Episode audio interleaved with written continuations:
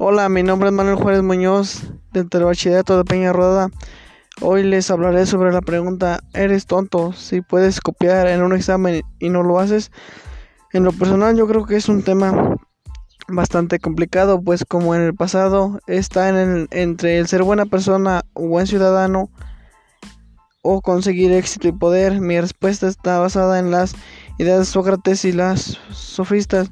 Más bien sería en lo de Sócrates. Creo que la mejor manera de actuar es no copiar, puesto nos no es bueno y nos hace hacer depender más, nos hace de, que dependamos, dependamos más de la gente cada día. A la larga nos puede hacer depender de mucho de las personas a tal grado de no poder nuestras propias vidas.